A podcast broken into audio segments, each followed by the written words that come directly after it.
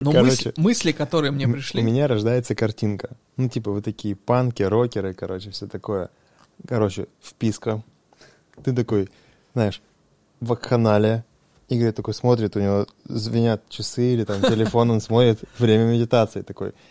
Вокруг происходит просто пиздула какая-то.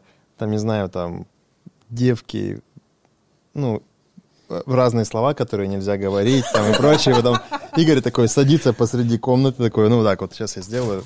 Так, Игорь такой берет, такой типа, ребята, извините, у меня время. И типа, и медитирует. Вокруг летят бутылки, короче. Что-то происходит, там, трэш такой, бум, прилетел, он такой, так, я чувствую боль. О, песня про боль. Мне было больно. Вот ты смеешься, а это наши гастроли по Германии. На А, самом деле.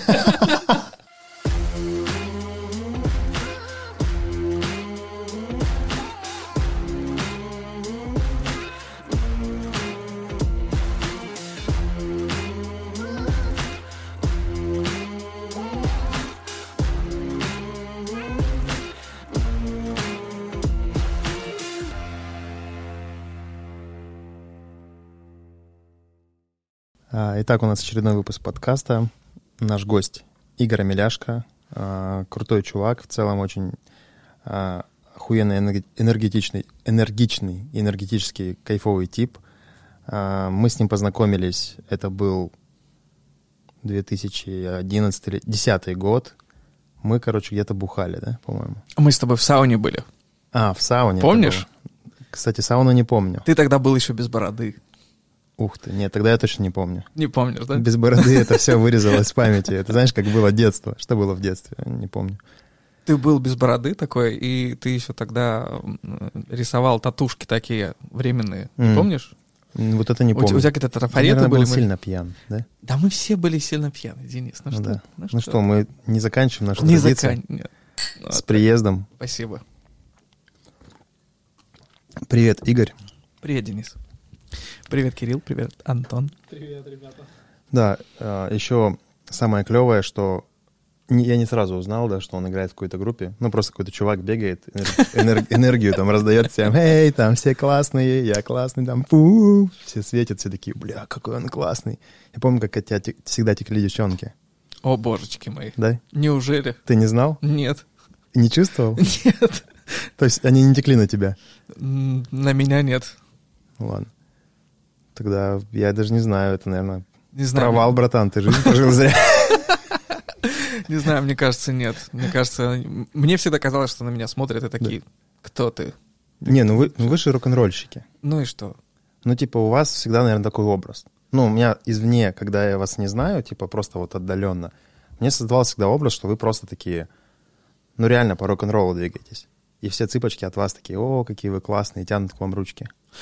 Ну, ты понимаешь, в чем дело? Когда ты находишься внутри, внутри, Внутри этой чего? машины, ну, внутри этого рок-н-ролла, да, Ну. когда ты внутри группы, ты видишь совсем другую картину. Ты, ты понимаешь, что это просто пять э, или четыре на тот момент чувака, которые просто, ну, друзья, которым нравится заниматься музыкой, которые приходят на репетиции, играют э, чего-то, не знаю, ругаются, смеются, хохочут и так далее. А Мгм. потом приходят на концерт и просто жарят рок, Мгм. например.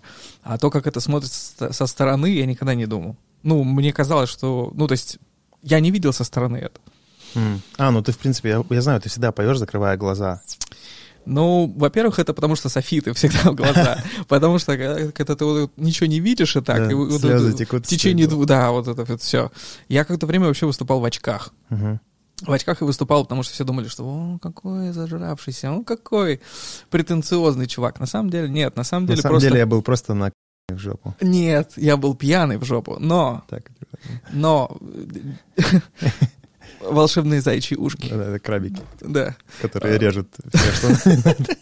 На самом деле дело было в том, что софиты фигачили в глаза, и когда ты просто вот так вот, стоишь, смотришь на вот это все очень долго, и это было, это было жестко. Ну и Ну. плюс, когда ты не спишь долго, у тебя красные глаза, и вот чтобы, чтобы не видели, что ты там такое тоже. Ну да, да. Но ты начинаешь просыпаться во время концерта, Ну, потому что энергия. потому что энергия и алкоголь. А Расскажи вообще, ну, как все начиналось? О, начиналось у нас это все давным-давно, еще в школе мы с Кириллом собрались. С Кириллом и начали играть музыку, очень Кстати, странно. небольшое отвлечение, типа, есть такой парень Кирилл, ну, мы как-нибудь его тоже позовем на подкаст, ну, потому что это, в принципе, такой самый красавчик из группы Лаймбридж. О, да. Чувак, я уже на подкасте. А, бля, точно. Мы Я тебя здесь как-нибудь позовем, хорошо? Надо тоже будет с тобой у тебя взять пару ответов на вопросы Позови, позови, потому что, потому что за красоту в нашей группе всегда отвечал Кирилл. Ну да. Да, э- это, это вот как раз поэтому Он, он было и не сейчас про меня. отвечает за красоту. Он автоматически отвечает за красоту. Но что-то я не уверен, что я уже отвечаю за красоту. все, Всё ты еще. отвечаешь. Все ты отвечаешь. Не, ну помнишь, у тебя был момент, когда ты раздался? Ну, Я не помню такого. Не-не-не. Киря было, был, было, было, было. Киря был больше килограмм на 20, наверное. Да, ну ты брось. Ну, 15. На самом деле, я тебе скажу вот что. Когда мы с ним в школе познакомились, он Мгм. был более такой круглый. Ну, не, Мгм. не толстый, да, он был Мгм. такой вот, знаешь, щечки были, да, ну, прости, ну, был такой более... А Пышный? потом... Нет, не пышный, он был такой более кругленький, Мгм. такой, знаешь, а, когда м- молодая такая прикруглость. Мгм. А потом, когда с, с возрастом Кирилл становился все краше и краше, и, и, и дальше этот краш ну, превратился вот в английское слово краш. Ты Краш. понимаешь, о чем я? Да. Да, да. Он твой Вот краш. то, о чем ты говоришь, что девочки там текли, это не от меня на самом деле. Это вот. Как хорошо, что у нас видео в ЧБ, я красный сижу как рак. Ой, да ладно тебе, да ладно. Ты хотел сказать как раз. У нас даже было как-то, у, на- у нас были фотосессии, фотосессии, когда у нас были всегда. То есть э, мы фотографируемся, и, и я потом смотрю на нас, на всех пятерых, думаю, ну это мимо, это мимо, это я, это автоматически мимо. И Кирилл. И Кирилл все вывозил. И даже как-то э, на каком-то показе мод мы фотографировались для того, чтобы, ну, в, в одежде дизайнера. И я помню свои фотки, там были какие-то, «А, такие, что-то орал, и Кирилл просто встал, такой, такой, «Э, у, у тебя как-то соломинка изо рта была, и, и, и просто, типа, детка, сегодня ты, и вот эта херня, сегодня вы едете ко мне. Мгм. Вот такой посыл. Мгм. И вот, вот где И ключ. Все поехали к нему. Да я бы тут сразу поехал вообще. Я бы просто даже не спрашивал. Я бы Мгм. просто все... сам бы такси вызвал. Мгм. Я Вот платил для всех на показе. Вообще. Ну, то есть, у нас в группе всегда так, определенные роли. Киря был Мгм. красавчик. И вот вы, молодые, в школе, встречаетесь. Ну, вы знакомы, да, уже? Вы учились? Мы учились в одном классе, мы А. учились в одной школе, в одном классе. Мы Этого я были, не знал. мы были такими, знаешь, аутсайдерами. Были там вот в элитной нашей школе, гимназии, была уже сформированная группа, приехал Кирилл, якобы уже был аутсайдером, он Мгм. как бы был аутсайдером, уж извини. Мы на, на этой почве, собственно, а, сдружились и начали играть Аутсайдер, а, ну, типа, для тех, кто не понимает, что это или кто это. Ну, это ребята, которые не были ни в какой вот этой вот группировке, скажем так, типа крутых каких-то. Ну да, можно сказать, одиночки, потому что наши интересы не всегда совпадали с интересами тех ребят, которые были объединены в группу. Вот, поэтому мы вместе делали квесты, мы писали музыку и вообще, в принципе, много времени проводили вместе. И однажды э, Кирилл меня позвал к своему другу, тогда еще были сетки, такие популярные. Как, как это? Мирка, Аська там, да? Не-не, Или- ну не скажи. Ну, локальные сети. какие-то. Локальные сети, где мы познакомились э, с первыми участниками нашей группы, в том числе с Антошей Ли, вот, и э, ключевой момент был на тот, ну, тогда, это было то, что у него была гитара, э- электрическая гитара. Ты что мы- поэтому со мной дружил, да? Нет, я с тобой дружил, потому что ты был классный и остаешься классным. Вот. эм, И мы, в общем, поехали к нему, и они записали песню. Они записали песню «Till the Point», и тогда Киря пел. И он говорит, ну, Вы поехали. знали английский По- тогда? Конечно, Киря всегда хорошо знал английский. А ты? Я тоже долго учил английский. Ну, то есть английский это, ну, у нас с этим всегда не было проблем. Мгм. Вот мы встретились с Антошей Ли, они записали уже тогда песню, я послушал песню, песня классная была. Киря, на самом деле, поет как бог. Поэтому а, песня была классная. В общем, мы собрались. Я говорю, ну, давайте я просто бэки попою сначала. Мы Мгм. начали просто тусить. Мы просто тусили, Мгм. тусили, тусили. В общем, собрались с друзьями, решили, что надо попробовать записать много разных песен. Мгм. Мы записали песни, где я пел там бэк, в некоторых местах я пе- пел не бэк. В итоге Киря начал больше играть на гитаре, я начал больше петь, но во всех записях, даже в сейчас, который у нас альбом был, всегда Мгм. Кирилл тоже поет. Мгм. И иногда на концертах мы тоже специальные песни делаем для того, чтобы Киря спел. Потому Мгм. что... Потому что Он может. он очень может. Я не Вот. знаю, чего мы его до сих пор на подкаст не позвали. Непонятно. Вот... Я здесь. Я А, здесь. ну позовем, позовем. Вот, таким образом мы собрались и просто в однокомнатной квартире у Антоши и Ильи собирались, играли Мгм. песни и очень-очень долго думали на- над названием группы. Мы решили сделать группу, а, потому что уже к тому моменту было много песен. И я помню, как мы сидели на полу, на кухне, что-то очень пьяные, а, и пытались придумать название какое-то. Индиго у нас было, что-то, еще что-то. Какие-то, много названий было. И я помню, как нам понравилось слово «лайм» отдельно, и отдельно понравилось слово «бридж». Ну, типа такое, знаешь, английское. Сейчас многие люди интересуются, что это вообще значит. Это, по сути, ну, вот как звучание Ну, короче, прикольно. как- просто когда вы пьяные из лайма составляли мостик, чтобы тараканы могли проползать среди бутылок, не задевая их. Ну, или Так, так. и получилось. Ну, или так. Не, мы вообще хотели такой английский вайб какой-то. Да-да. Мы в то время слушали очень много Blur, там, э, Radiohead. И э, од- один из вариантов названия был Манчестер, допустим. Да-да-да, Ну, точно. Хотелось что-то такое очень аристократическое, Мгм. английское. Вот. И Лаймбридж нам показалось прям в точку. Мгм. И то есть- Странное, но при этом с английским подтекстом. Мгм. Это как название, ну, э, какого-то города небольшого в Англии. Мгм. Вот э, на самом деле таких городов в Англии полно, и поэтому нам это понравилось, и мы это оставили. И выступали первый раз вообще, по-моему, в Цветмете, если я не ошибаюсь. Да. Вот. С этого началось.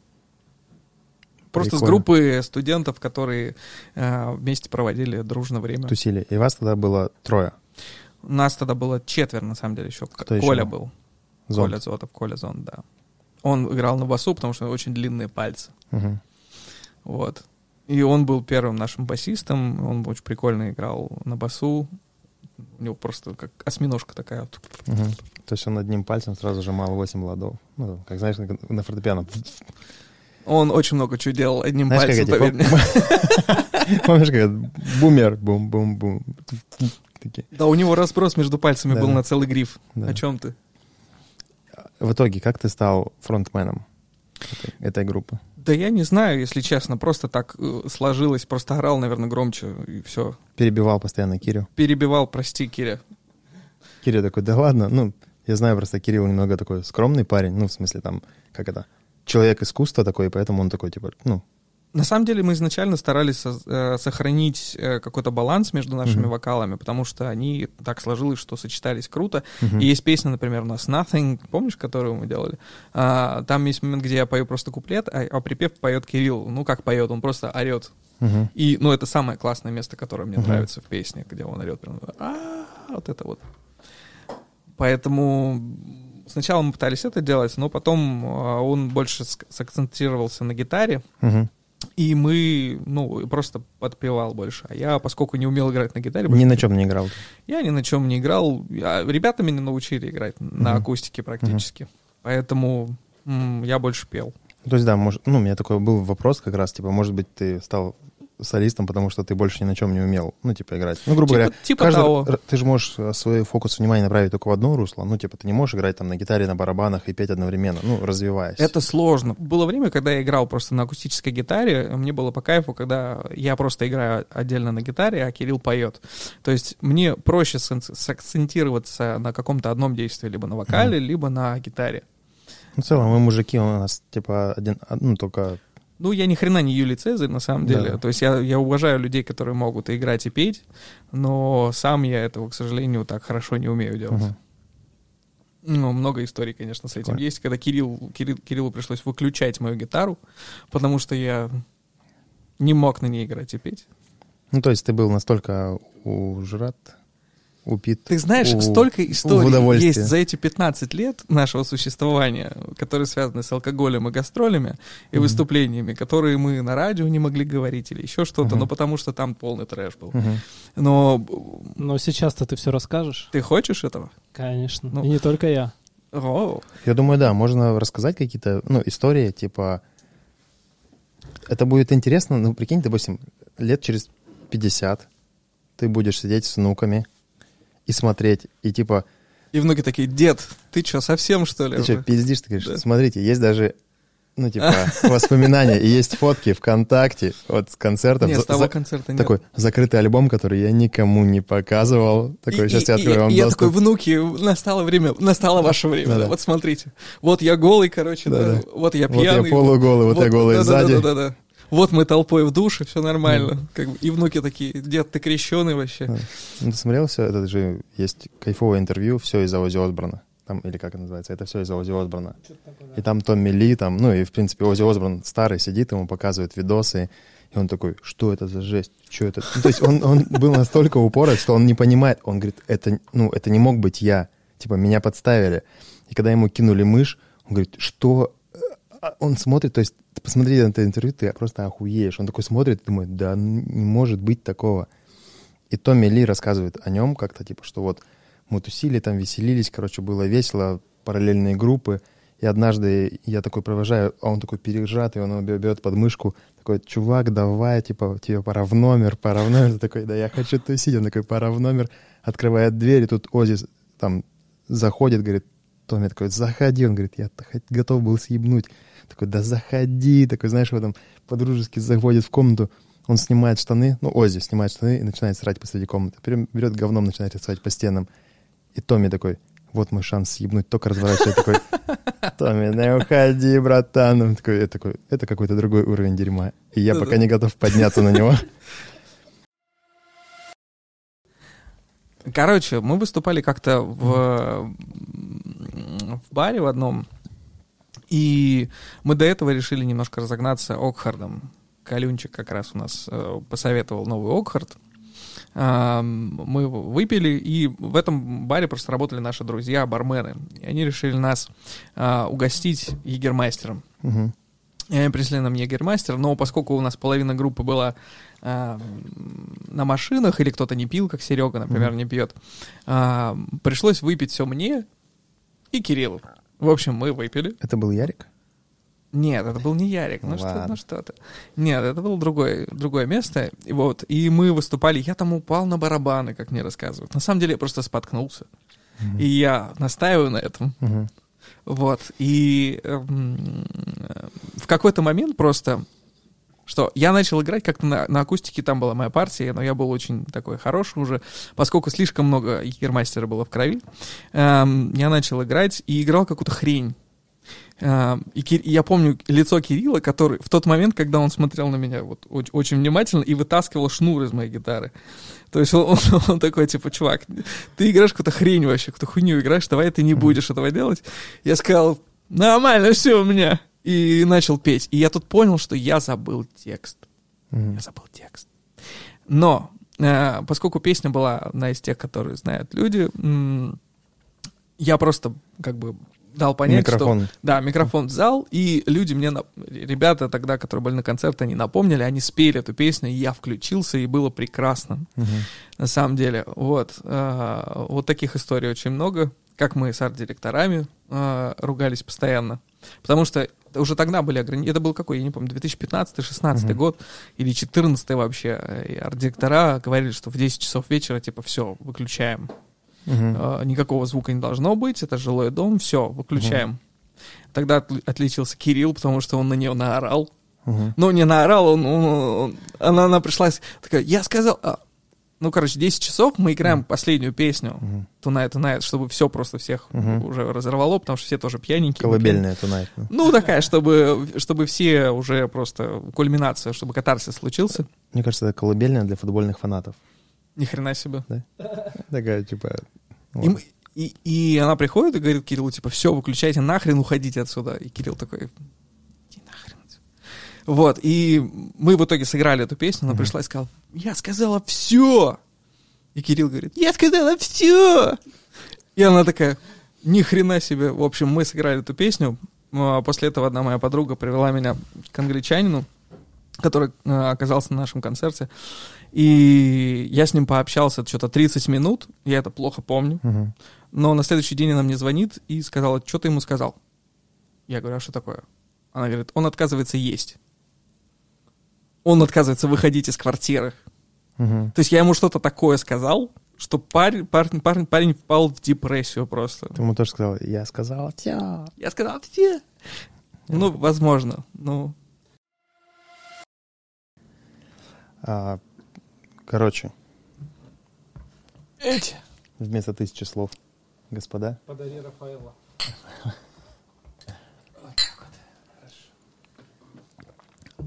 Скажи, Игорь, Да. рок жив? Рок мертв. Почему? Остались только люди, которые играют рок. На самом деле, рок — это состояние души. И роком можно назвать сейчас уже все. Рок-н-ролл — это то, что сейчас... как тебе сказать? Это, это, это такой протест. Это то, что мейнстрим, э, мейнстримный протест. Вот, например, а, в какое-то время был э, рок-н-роллом рэп. Мгм. То есть рок-звездами были рэперы. Наверное, сейчас это продолжают. Вот э, те же самые Måneskin, или как они правильно называются? Мгм, Да-да. М- Мэн- Måneskin, да. Ну, ты понял, о чем я, да? Вот, ты думаешь, вот это рок?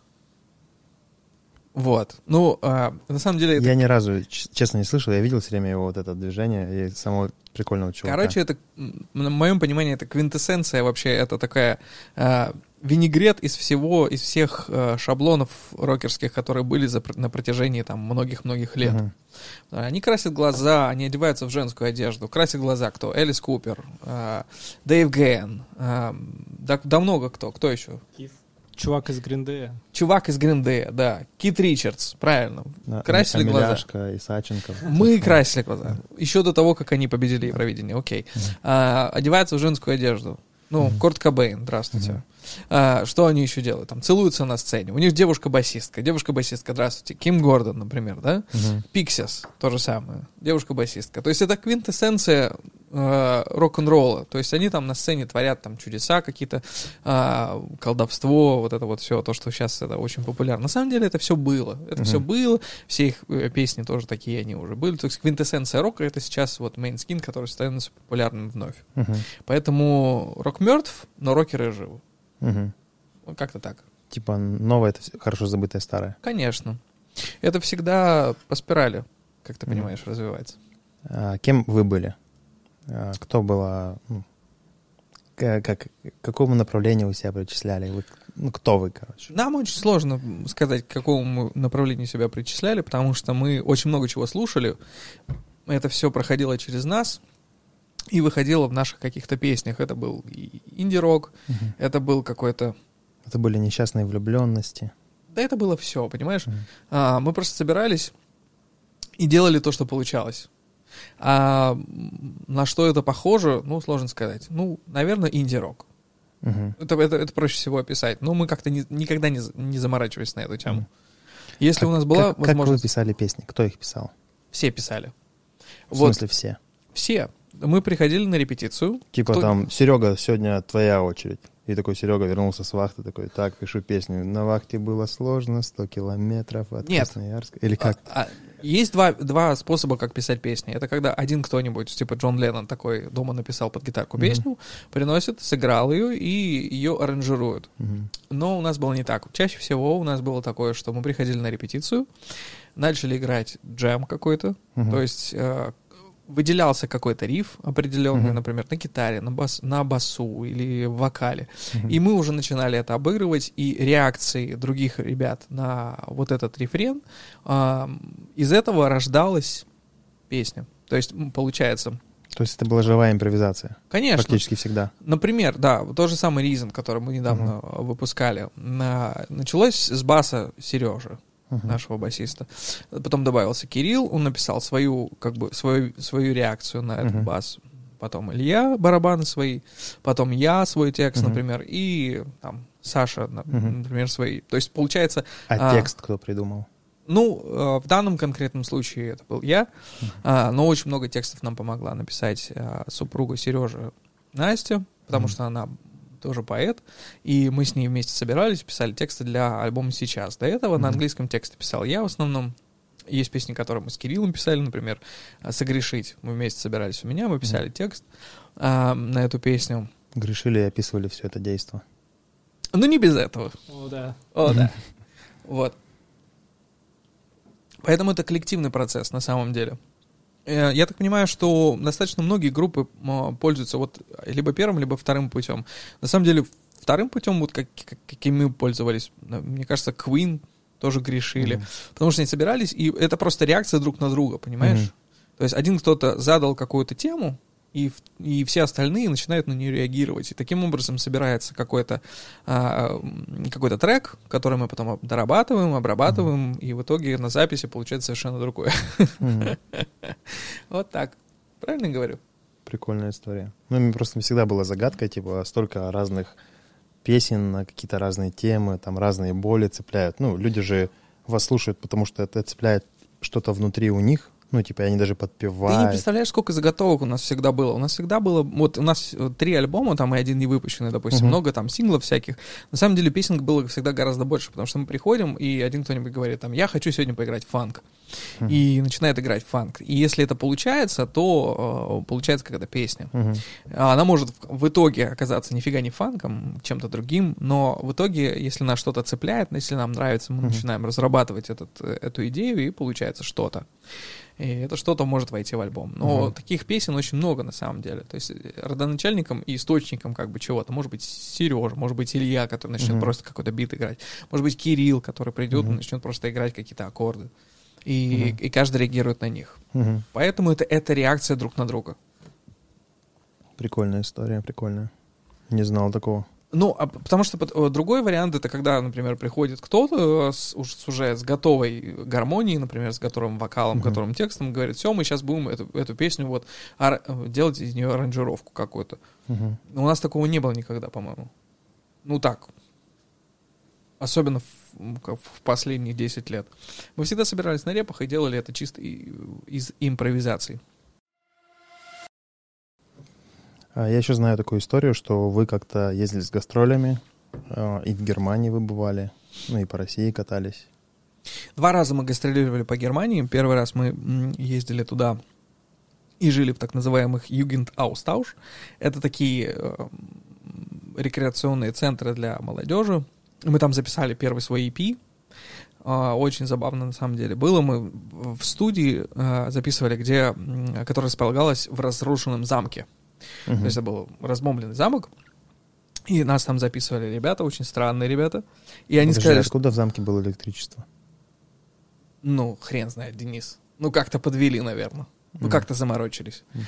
Вот. И в итоге, короче, а, помнишь, они нас как-то спросили, что вам нужно? Мы сказали, нам нужно телки и бухло. И они принесли вот такие микроскопические Тёлки. бутыл- бутылочки телок и микроскопические... Не-не-не.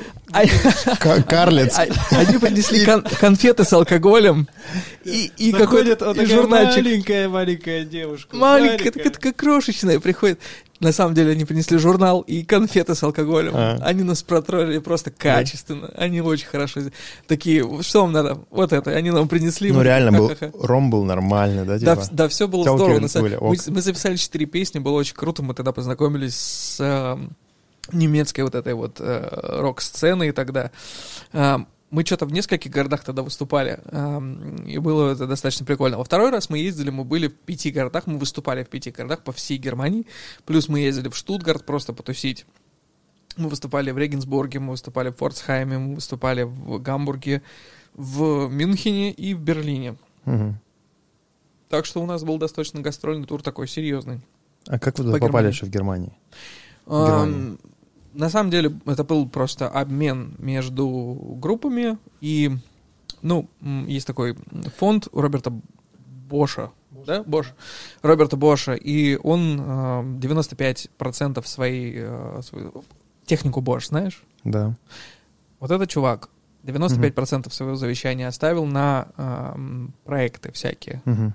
социальные, в том числе в наш. То есть о, нас пригласили, мы участвовали в этом, мы какую-то часть песен пели свою, какую-то часть э, э, детских песен. Мгм. Вот. И в итоге мы... То есть Роберт Бош умирал и, и такой говорит, я хочу, чтобы э, группа из России пела песню «Пчелки Майи» э, в И мы Регенсбурге. пели «Пчелку Маю». Да. Это было классно. Да. Немцы очень долго ржали над нами, конечно, потому что мы, ну, естественно, я, как, как я могу ее спеть на немецком? Ну, это смешно. На самом Ты- деле, второй раз приходили наши ребята. Пил на русском эту песню. Я пил на русском эту Да. песню, да. Мы выступали, на самом деле, оказывается, мы пришли в Берлине, помнишь, мы выступали в Берлине с тобой, и был какой-то клуб, который похож на гараж какой-то. Классический берлинский клуб. На какой-то просто, вот на какой-то, не, не знаю, на склад, понимаешь? Вот там, там стояли бочки, там стояло какие-то, вот вместо сцены какие-то коробки просто, что было вот такое чувство, что вот недавно тут просто кого-то хоронили, я не знаю, ну Мгм. как складские помещения просто. И мы выступали и узнали, что это, оказывается, был какой-то культ, культовый клуб, Мгм. немецкий просто, берлинский. И мы там выступали. И мы там пели пчелку Маю, и там был народ, который ржал над нами. Ну, Мгм. так, знаешь, смеялся не типа, типа, о, придурки, а типа, «Ну, ребята, типа, вы прикольные, да, молодцы, типа, посмешили. Ну, потому что Мы тогда познакомились с очень крутой группой Forced Movement. это уже второй раз они уже к А, нам это приходили. Они раз. тогда приходили к нам на концерт. Да-да-да. Первый раз мы приехали, мы с ними выступали э, на фестивале на каком-то, а второй раз они приехали к нам уже в Берлине и послушали нас и поржали над нами. Ну, по-доброму поржали. Вот. Ну, было на самом деле Типа, прикольно. было время, мы такой же херней занимались, ребята. Не Да нет, они, ну, они... Они на самом деле такие мастодонты. Типа пчелку Майя пели все. Да-да. Нет, они просто поржали над тем, что мы детские песни вот эти спели, Мгм. помимо наших песен, да. Мгм. А, мы с ними задружились, на самом деле, еще в первый раз, когда мы с ними э, в одном, на одном фестивале выступали. Они такие, о, типа, чуваки, вы клевые, а, давайте тусить. И Мгм. они даже записали какой-то кавер на нас, по-моему, на какую-то песню. Помнишь? Помню, что был кавер, не помню, что за песня. Я даже не помню, какая песня, но они записали какой-то кавер, или мы на них кавер писали. Ну, в общем, с, с немцами мы очень хорошо подружились, и это было очень прикольно. Короче, у То нас... есть вы оба раза ездили по этой программе бошевской? Ну, второй раз точно. Первый раз я не знаю. Первый раз Мгм. был вот этот Югендавстаж, просто обмен какой-то. То есть Мгм. немцы какие-то приезжали сюда, в Россию, а мы приезжали туда. То есть я просто знаю, как обычно, типа, группы такие, типа, допустим, мы родились в Ачинске, мы там ездим по Красноярску, доп- ну, по Красноярскому краю, а потом попадаем в Красноярск, это типа топчик, там были какие-то конкурсы молодых рок-групп, где-то проходили там в планете, ну, короче, типа, собирались там, слушали, типа, ребята ставили какие-то баллы, потом они ехали там, победитель ехал по России, потом победители по России ехали куда-то дальше. Вы, короче, начали с Германии, а только потом через Да, 10 да, да. лет вернулись в- В семнадцатом году у нас был тур по России и по Беларуси. Ну, как тур по Беларуси, мы были в в Минске. одном городе. да. В одном городе. Но, тем не менее, он был ту- тур по России. До этого у нас два было тура по Германии. И это было на самом деле прикольно. В том плане, что а, у нас, короче, был... а, мы приехали, мы прилетели в Германию, в Берлин, Мгм. приехали в город Форцхайм. На- для нас там сняли автобус, микроавтобус, водителем которого был итальянец по имени, Дер микроавтобус. по имени, внимание, Игорь. М, Итальянец, который одевался как поп, мгм. то есть практически и поп. Вот. Э, В первый же вечер он вписался в какую-то машину, он попал в аварию. Мгм. Он очень долго матерился на итальянском. Это было потрясающе. Это было Это красиво. Это было красиво, это было стильно. Эстетика Трое. Там, итальянских он, ебеней. он нас потом учил, но мы забыли. Короче, мы приехали в Форцхайм, и с нами а, ездили, то есть наша, наша банда вся. И ездили еще, а, с нами была, по-моему, болгарка. у вас было в, сербка. типа два- две ваших песни, там одна песня какая-нибудь, там пчелка Майя и 50 на песня 50. и песня Иги матерящегося такая красиво матерящегося под э, Нет, это, это- аранжировку. это- это было в нашей душе, Да. пойми, потому что он, он так матерился, что это было красиво. То есть, как итальянская поэзия, понимаешь? Было прикольно. В общем, вот этот мини-автобус у нас был, э, по которому мы ездили по всей Германии. Это было прикольно. Русская, значит, с нами была девушка сербка, болгарка и потом, по-моему, по- полячка была. Полячка еще венгерка присоединилась. То есть э, опять вот этих девушек, которые Это были группы... организовывали... А, я думал, это были группис. Не-не-не, не группис, они просто организовывали каждый в своем городе. Мгм. А, вот, например, я точно помню, что в Мюнхене нам а, организовал концерт Полячка. Мгм. И вот они ездили вместе с нами, мы, они оплачивали нам все вообще. То есть м- мы с собой, ну просто это прям гастроли были. Мы жили там в хостелах, нам оплачивали пиво. Помнишь баварское пиво, Кирилл? Ну, Я скажи. помню шаурму размером с руку. Э, Да, да, я помню прецели. Прецели, когда мы ели с тобой сосиски на Мюнхенской, вот этой главной, там, возле этого Мюнхенского храма. Это было очень прикольно. А, В общем, по Германии мы очень прикольно путешествовали. Вот. Короче, было круто. На самом деле, по России путешествовать тоже было круто. И в Минске было тоже круто. Мы когда приехали в Минск, а, мы купили водку там, ну, не потому что напиться, нас было шесть человек. Мгм. То есть нас пятеро, плюс а, концертный директор Тоня. И мы м, купили водку просто для того, чтобы расслабиться. И Помнишь? уснули. Да-да-да. Мы купили водку за 7 рублей. Ну, То есть на бело- белорусских 7 Ага. рублей. Мы купили водку за 7 рублей, пришли домой, Илья приготовил нам поесть, мы наелись. Ну, Что такое бутылка водки на 6 человек? Так, побаловаться. Тем что более для рокеров, панк, Конечно, для инди-рокеров. Мы, мы в тот момент уже были в Новосибирске, мы были где-то еще, ну, короче, много где мы были. Мы приехали в Минск, выпили и уснули нафиг на часа на 4, просто все в шестером. Э, В общем, Белоруссия встретила нас прекрасно. И концерт в Минске, в Минске, кстати, был очень классный, потому что мы когда приезжали, нас никто не знает, и все такие, типа, что за чуваки? Такие странные звукачи такие, все, кто, кто вы, кто вы?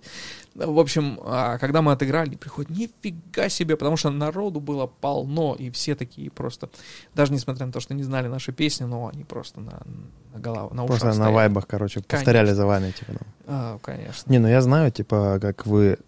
Меня познакомила с вами Нина Криушина. Ага. Типа она говорит, о, у меня есть ребята, которые классно поют. Ну, я знал тебя, но я не знал, что ты поешь. То есть мы знакомились в сауне там, да? Да-да-да. Типа я знал, что он, ну, парится нормально, как бы. А Что он поет, я вообще не знал, да. Он приводит меня на концерт. Что такое? Мы познакомились в сауне. В сауне. Чик-чик. Да, типа. И в итоге, типа, она приводит на концерт, типа, вот чуваки поют. Я смотрю, знакомые Я чуваки знаю поют, да, этого да. чувака, я знаю. Типа, и меня всегда удивляло, насколько а, ваш, ну, ваш звук а, четкий. Ну, у вас есть, короче, какое-то качество странное, у вас такое, ну, я не знаю, короче, назвать это как хорошее качество или там, ну, по крайней мере, не красноярского уровня. Вы всегда держите какой-то ритм, ну, даже пьяные в говно у вас как-то получается делать хорошо. Потому что первый мой в жизни концерт был Chemical Brothers. Ну, тут пошла, пошел сбой, потому что Планочка уже, да, была? да, потому задана? что все другие концерты, они такие, что, блядь, за отстой?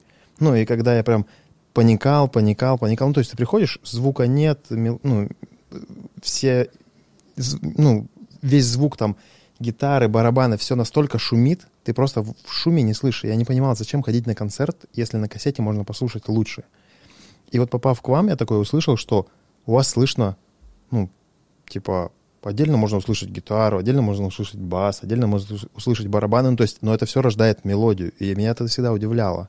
Ну, хотя я и не знал, что вы там тогда путешествовали по Германии, там, ну, то есть, и поэтому я вот, ну, прям реально в восторге от того, ну, что вы творили. О, Ну, Ага. и типа, и я думаю, в Минске чуваки такие, типа, такие, нихуя себе, что они могут. Ну, короче, Не, это... Минск, на самом деле, вот, это прям вообще публика Ми- просто... Минск огонь. классный город. Мы очень... Белорусы. прик- Белорусы, да, One огонь. love. Мы очень хорошо погуляли по Минску тогда, Мгм. кстати. Красивый достаточно город. Единственное, что в метро было забавно вот эти все названия. А, помнишь, как мы с тобой ходили, смотрели «Слава пероможцам»? Да-да, и метро очень крутое. Метро, метро Станции, крутое. помнишь, как оформлены были? Просто. Я помню станцию Малиновка. Малиновка такая, да, прикольная станция метро. Короче, Беларусь и Минск нам очень Мгм. понравилось. Вот. Ну что, допустим, ну вот у вас был такой, типа, старт, там, продолжение, типа, ну, вы не стали рок-звездами. и чё? Разочаровались? Нет? Тут цель была, понимаешь, у каждого человека, который берет, берет в руки гитару, есть цель, конечно, поиметь весь мир. Мгм. Но когда ты начинаешь этим заниматься дольше, ты понимаешь, что кайф не в конце пути, кайф в самом пути. Мгм. Не, не, в, не в каком-то, не, не в достижении, а в, В процессе. пути, в процессе, конечно. Потому что в процессе мы много У гастролировали. самурая нет цели, есть только путь. Есть только путь, да, совершенно верно. Это было на самом деле очень прикольно, потому что а, это такой кайф, когда ты выходишь Мгм. на сцену, понимаешь, что перед тобой, ну не знаю, какое-то определенное количество людей, которые знают твои песни, Мгм. которые ты, ты- ты написал, не знаю, дома, в, в темноте, в тишине или там в репетиционной точке.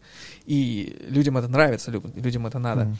А сзади находится еще, помимо тебя, еще четыре человека, которые с тобой на одной волне, и ты с ними замкнутая цепь. Мгм. Это уже такой кайф, на самом деле. Зачем? Ну, это, это, это уже дорогого стоит, Мгм. правда. А завязали вы почему? Мы продолжаем. Ну, то есть вы, вы не распались в целом, вы... Как видишь, Ну, то есть я сейчас, вижу, ты приехал, да, у вас там репетиции, концерт, и ты снова уезжаешь. ну да. То есть вы как бы остаетесь такие в онлайн-режиме. Репетируете вы часто или нет? Не, мы, мы репетируем, когда я приезжаю. Ну, Мгм. я надеюсь, ребята будут еще репетировать, пока меня нет. Мгм. Вот. Потому что, ну, музыкант, понимаешь, музыка — это такого своего рода наркотик. Как говорил... э, Ну, для вас это, короче, не, ну, не профессия, не средство заработка. У вас у каждого есть свои профессии, вы чем-то занимаетесь. Музыка — это свободное ну, времяпрепровождение.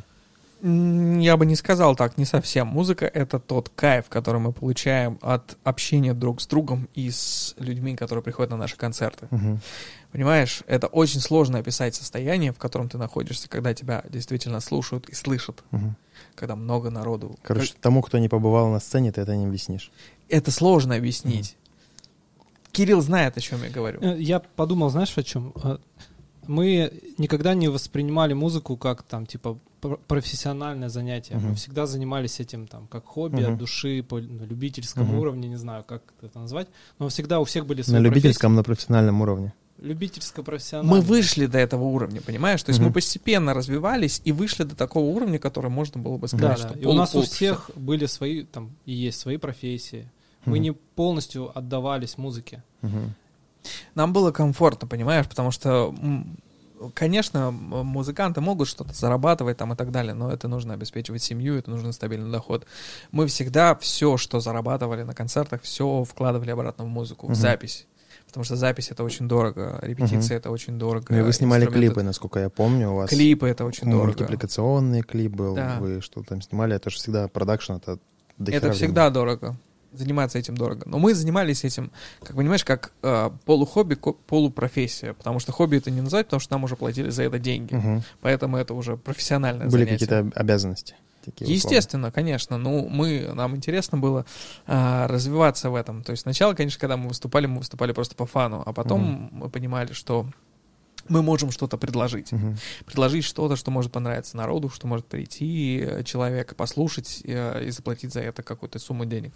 И это было приятно, безусловно. То есть это и есть определение профессион... профессии, да, когда Мгм. ты получаешь за, Мгм. за свою деятельность какую-то определенную сумму денег. А, никогда мы не, много не просили, Мгм. мы никогда не жадничали, на самом деле. А, и нам было это все просто по фану. Это было в кайф. Было в кайф а, развиваться, было в кайф а, играть, было в кайф создавать концерты. Мы делали концерты. В семнадцатом году мы выпустили альбом и сделали концерт в студии «Дождя». Там было полтысячи Порядка, человек. да, 500 человек. 500 было. человек. И нам было очень классно от этого. Мгм. Потому что мы просто хотели сделать этот классный концерт. Я помню понимаешь? этот концерт, да. тоже Я тогда помню. не спал две недели. Я был как зомбарь. Мгм. Но это было круто. Это, э, я сейчас смотрю фотки, это было потрясающе. Ну, я вот э, работаю, ну, тоже работаю немножко в сфере там инду- индустрии там концертов, ну, как такая мини, короче, мини-площадочка. И вы приходили, выступали на нашей площадке, я видел, как вы готовитесь к своим концертам. Это сильно отличается от того, как приходят другие группы. Другие гру- группы приходят, там, типа, нам нужны вот там минимум такие колоночки, там, такой-то усилок, там, типа, вот подключить там 3-5 э, джеков и как бы все. А там как попрет. У вас же прям световики, там, пуф- пушки световые, там, Ты понимаешь, что это, картинки. это, все происходило из- из-за опыта. То есть Да. 15 лет нашего опыта концертного, он не проходил просто так. Мгм. Мы в связи с этим опытом, мы приглашали людей, которые приходили и говорили, ребята, вы говно. Вы говно вот в этом, вот в этом и вот в этом. То есть мы звали людей не для того, чтобы нас критиковать, а для того, чтобы предложить что-то. Помнишь, Кирилл? К нам приходил Сеня, например, и говорил, ребята, вы играете там вот здесь неправильно, вот здесь неправильно, вот здесь неправильно. Вам нужен метроном А общий. вам Сеня нужен- это кто? А, Арсен Артемьев Горчица, это такой очень крутой э, чувак красноярский, который записывал нам второй альбом. Мгм. И он продакшеном занимался, он помог нам во многом, а, в том плане, что он его критика помогла нам развиться. Мгм. То есть у нас есть э, в, в техническом плане, в, в общем плане, то есть а, для того, чтобы концерт хорошо прошел для человека, который пришел на этот концерт, Мгм. то есть Красноярск, да, город-миллионник, хороший, большой город, и человек, который в нем живет, заслуживает хорошего концерта. Мгм. А, не только приезжего, но и, и внутреннего. Мгм. Для того, чтобы сделать хороший концерт, необходимо, во-первых, иметь а, ам, хороший свет, хороший звук, Мгм. хорошие концертные костюмы, иначе это не концерт ни хрена. Мгм. А, хороших профессиональных ребят, которые занимаются звуком и светом. Мгм. А, то есть для того, чтобы сделать хорошую, качественную атмосферу, нужно заморочиться. И мы всегда считали, что либо хорошо, либо никак. Ну, вы Либо ты всегда делаешь делали, пизда, да, да? помимо там звука, света, у вас всегда, я как знаю, там бывали какие-то элементы шоу. Это типа Конечно. трио, там, Санташ, а, Да, да. какие-то еще истории. То есть вы приглашали всегда что-то, дополняли, и Это всегда было интересно. Мгм. На самом деле всегда было как, интересно. как вы понимали, типа, так, ой, сегодня позовем, а, ну, типа, Хэнк Драм. Ну смотри, когда мы эм, делали концерт э, в студии Дождя, Мгм. вот этот, э, мы подумали, что надо сделать какое-то интересное шоу. Мы позвали ребят из группы Мел. И когда мы с ними репетировали, мы поняли, что ребята очень крутые, И что они с нами на одной волне. А как вы поняли, что их нужно позвать? Что их нужно именно позвать?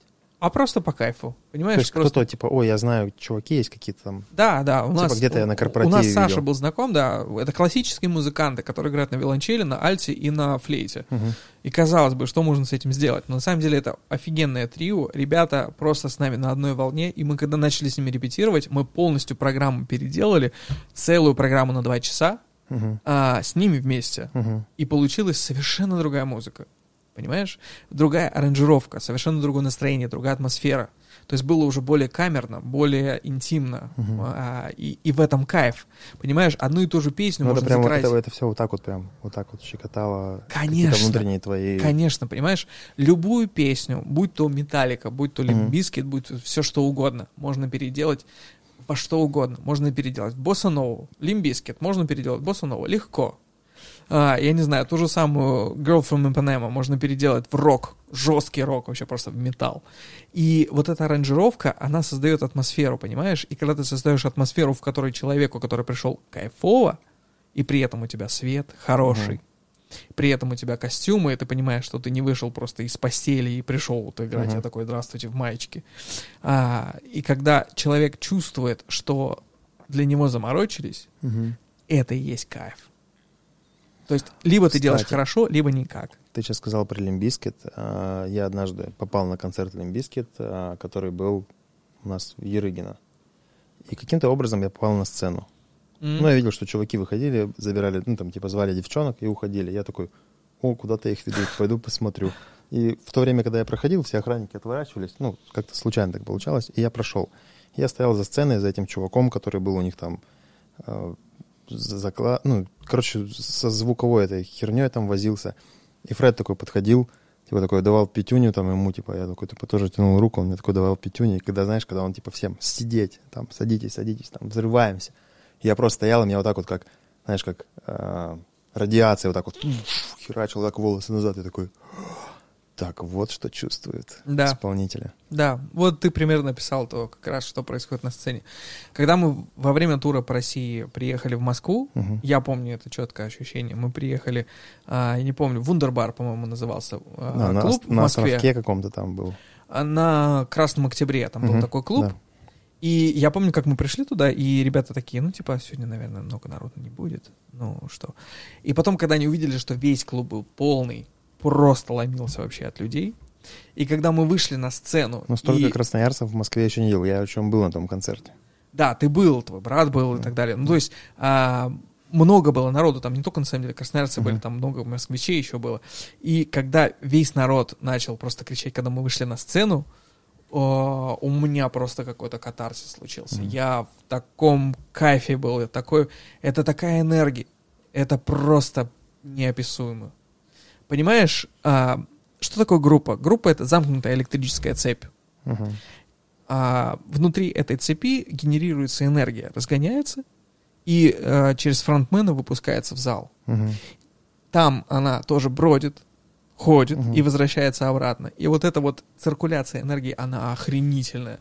Чем больше народу, тем энергия просто сносит тебе башку. И это ни с чем не сравнимо. Это просто невозможно описать. Э, Понимаешь, что законами физики это никак не ограничивается. Это просто вот какая-то магия музыки. Мгм. А, это могут описать. Я не знаю, что испытывал Фредди Меркури, когда он выходил, и у него миллион. Когда Майкл Джексон выходил, у него миллионы человек были в зале. Когда он говорил слово, ему вторили миллион просто человек. Это просто волшебство. Когда Мгм. просто 200 человек, не знаю, 150 человек просто поют твою Мгм. песню, ты уже просто в состоянии Мгм. каком-то эйфории. Но когда это миллион делает, я, мне сложно представить, что это Мгм. такое. Это просто очень круто. То, о чем ты говоришь, это даже, это даже немного, это, это даже вот просто такой легкий, эм, задаточек того, что ты Ну можешь да, как, ощутить. как будто, знаешь, твой, твое вот, вот этим напором энергетическим людей просто твое ментальное тело сдвигают назад, и ты как бы, ну, реально перестаешь ощущать какую-то реальность э, как реальность. Ну, я не знаю даже, как, действительно, как это описать, ну, однобоко не получается. Ты становишься един, ты становишься одним целым со всем, что происходит вокруг. И это единение создает а, в тебе просто ну, что-то новое. Это опыт, который ничем не сравним. Мгм. И если музыкант испытал этот опыт, все, он подсел. Все, он подсел, Он подсел. Это ни с чем не сравнимо. Это круче, чем секс, на самом деле. Это круче, чем что бы то ни было. Поэтому... Ты согласен? Опиши свое ощущение. Да, он тоже это испытывал, наверняка. Ты тоже это чувствовал. Ты говорил про сейчас э, концерт э, на дожде. Вот э, тогда я прям четко ощутил вот это электрическое по телу, электрический ток. На- как, кстати, на песне сейчас как раз. Вот. Я думал, все, я сейчас в обморок упаду просто от счастья. Вот, Это, это было- состояние бесконечного, безусловного счастья. Понимаешь? Мгм. Вот это то, как раз о чем поется в, этом, в этой песне. Мгм. Когда ты стоишь, и ты счастлив настолько, что не существует ничего, кроме счастья. Мгм. Понимаешь? И причем и у тебя, и у людей в этот момент в зале. Да, потом ты вернешься к реальной жизни, ты вернешься на работу и так далее. Но в этот момент, в эту минуту ты будешь счастлив настолько, что ничего кроме этого не будет существовать. И в этот момент ты будешь абсолютно счастлив и един со всем, что тебя окружает. Это великолепно. Как родилась эта песня? Случайно? Понимаешь, прошлого нет Мгм. уже. Будущего нет, в принципе. Мгм. Все, что у нас есть, это сейчас. Сейчас. Все, что происходит, оно происходит сейчас. Завтра никогда не будет. Я, кстати, помню, интересные темы у тебя были. Ты всегда занимался какой-то историей, типа дышал. Мгм. Ну, это типа йога, да, там, Мгм. продышки. Что это тебе давало? Ну, типа, я знаю, что ты сказал, типа, сейчас я подышу. Ага. Типа, что-то уходил куда-то, дышал Да-да-да-да. и приходил. Короче, дыхательные техники в моей жизни с 2006 года, э, соответственно, уже очень давно, уже 15 лет. И они всегда помогали мне находиться в состоянии сейчас. Знаешь, эм, есть такой жест, дурацкий, наверное, но который возвращает тебя в сейчас. Вот это. Мгм. То есть эм, есть э, у, у буддистов такая поговорка: хочешь быть счастливым, если хочешь быть счастливым, есть секрет. А, моешь посуду, моешь чашку, думай о чашке, Мгм. тогда будешь счастливым. Мгм. Это как раз возвращ- возвращает нас в сейчас. Мгм. То, что происходит сейчас, это единственное важное, что происходит. Да, действительно, прошлое для нас важно. Будущее, конечно, для нас есть, но оно несущественно, потому что все, что в будущем, в том числе надежда, это, ну, непонятно, что будет с этим. Мгм. Это не существует. Поэтому у нас есть только сейчас для того, чтобы исправить все. Мгм. Поэтому мы назвали свой альбом, концерт и песню сейчас. То, что сейчас, э, то, что сейчас, только то и важно. Мгм. Вот и все.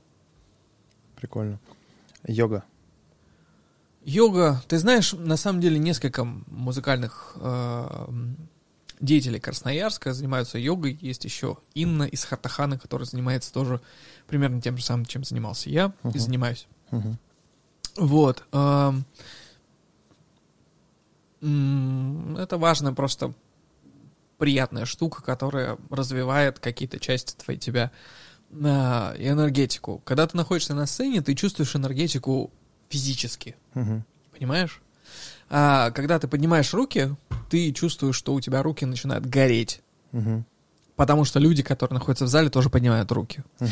Мне сложно это описать, но энергетика, она происходит на физическом просто уровне, на Мгм. осязаемом. Мгм. Ее можно резать ножом, Ну, ты частенько, когда так поднимаешь руку, людям тянешь, как-то протягиваешь. потому что это коммуникация, потому что это единение, потому Мгм. что единение это то, что должно быть на концерте, это то, что происходит, это то, что называют атмосферой. Мгм. Когда на концерте происходит единение всех, когда все в теме, когда все понимают, что они важны на этом концерте, когда то, что а, само присутствие человека на этом концерте необходимо, а, Это создает атмосферу. Мгм. И это самое главное. Без людей не было бы концерта.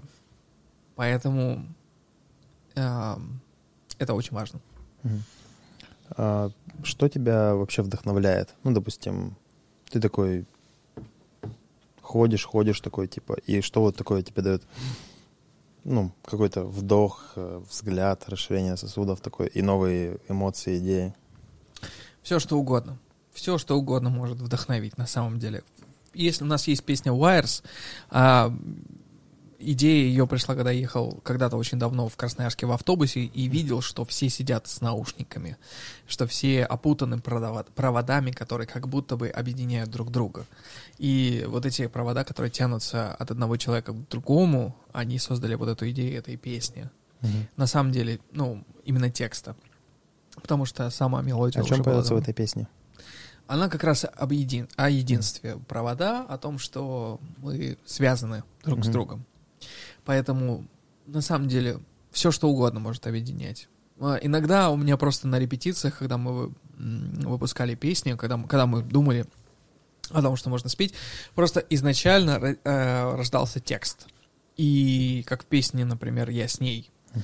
то есть, как только мы начали играть вот эти четыре аккорда, которые сыграл Кирилл, у меня э, родилось вот это «Не надо знакомых, не надо друзей», звонков телефона, я с ней. Это просто в тот же самый день, в тот же самый момент, когда Кирилл сыграл.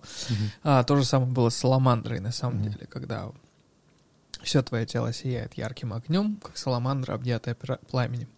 Как образы вот эти все, оно рождалось либо сразу на, на концерте, о, на репетиции, либо это было вымучено, это было очень долго. Потому что некоторые песни сочинялись на английском, и для того, чтобы э, это перевести на русский, потребовалось иногда по 9 месяцев. Мгм. Потому что писать на русском это очень тяжело. Это очень важно, потому что сейчас а, русский язык для всех это же родной язык. Мгм. Это такой сильный, мощный и наполненный язык. И для того, чтобы писать на русском, а, ты должен нести определенную ответственность. Мгм. Потому что если ты пишешь херню, это будет отстой. Ну, Мгм. представь, ты не можешь запороть классную песню текстом, я не знаю, э, раз, один рубль, два рубля. Мгм. Я люблю тебя, не любля. Мгм. Я не знаю, какую-нибудь Да-да. такую хрень вообще. Э, Это сейчас популярно, но я не могу себе позволить, я не мог никогда себе позволить написать такую херню. Мгм. Поэтому мы собирались с Настей, с женой э, Сережи, и писали по, по 6 часов. Мы придумывали текст такой, чтобы было м, качественно, чтобы было осознанно, чтобы было Мгм. прикольно. А, я буквально недавно узнал, узнал- что, а, оказывается, для... Помнишь, а, ну, у нас есть песня «Стая», которая называется, и у того слога, который я там пишу, есть определенное название. Я забыл, как он называется. Э, Я могу посмотреть. Но э, там нет ни одной рифмы. Мгм. И в этом прикол. Там есть ритм. Ритм, да. Определенный ритм, который повторяется. И оказывается, что в поэзии есть даже термин, который так называется. Я забыл, как он называется. Тогда забей. Хорошо. Ну, ты сказал классное слово, типа осознанно. Типа вот есть осознанность, и как она вообще в твоей жизни? Ты давно знаком с этим классным словом? Из скольки-то букв? Ты знаешь, осознанность — это классная штука. Осознанность — это основа медитации. Медитации, в которой я себя находил все это время.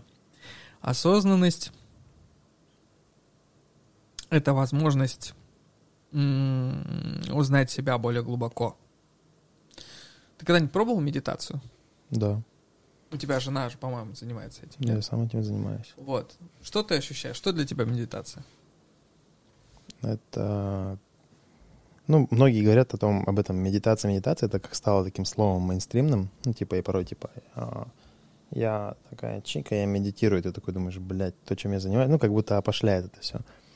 А медитация — это какой-то вот, ну, действительно, взгляд в себя, ну, на то, что сейчас происходит. Ты иногда можешь сказать, а, со мной сейчас происходит, ну, допустим, там, осознанно я там хочу в туалет, ну, это грубые позывы, да, там, я чувствую раздражение. Ну, то есть э, ты даешь всем чувствам, что есть в тебе место, и ты просто чувствуешь и каждый раз проговариваешь их, ну, про себя проговариваешь то, что ты чувствуешь. Ну, или как, или ощущаешь и пытаешься это отпустить. Хорошо, я это чувствую, окей, а что дальше? Кто чувствует? Ну, то есть ты разбираешься в себе. Ну, то есть это такая как раз остановка и взгляд в себя в, в моменте. Знаешь, что такое еще в медитации осознанность? Это когда ты... Вот у тебя бывает такое, что ты, не знаю, делаешь какую-нибудь хрень, и ловишь себя на мысли, что ты делаешь хрень. Угу. Ну, не знаю, например... Ты продолжаешь делать хрень. Не-не-не. Вот смотри, допустим, ну, условно, ты там э, ругаешься с любимой женщиной, угу. да, например, кричишь на нее что-нибудь, какую-нибудь, да ты там все делаешь неправильно. И в какой-то момент ты себя ловишь на мысли, о, я себя, ой, я ору на свою любимую женщину, угу. что она делает что-то какую-то хрень. Причем, Или... причем ты понимаешь, что это не, она делает отнюдь не хрень, но ты из шаблона в прошлом берешь просто эти слова, выкидываешь туда и понимаешь вот эти связки, ну, как это все происходит. Ну да, но ты ловишь себя на мысли, что э, ты в настоящий момент занимаешься, ну, как, как чем-то. Это mm-hmm. и есть осознанность, понимаешь? Mm-hmm. В этом э, ключ, ключ медитации, потому что когда ты медитируешь, у тебя мысленный поток, вот этот мысленный внутренний диалог, он э, ведет, и, и ты думаешь там, вот я сижу, я что-то не так делаю, мне кажется, я думаю какую-то хренью, я не должен думать. А когда ты выходишь из себя и начинаешь осознавать mm-hmm. то, что ты делаешь, ты думаешь, ого, у меня мысленный поток продолжает течь. Тот момент, когда ты выходишь из состояния этого мысленного потока, uh-huh. и начинается настоящая медитация. Осознанность дает тебе а, вот эту трансцендентную возможность посмотреть на себя со стороны. И когда ты смотришь на себя со стороны, ты видишь, какой ты на самом деле человек. Uh-huh.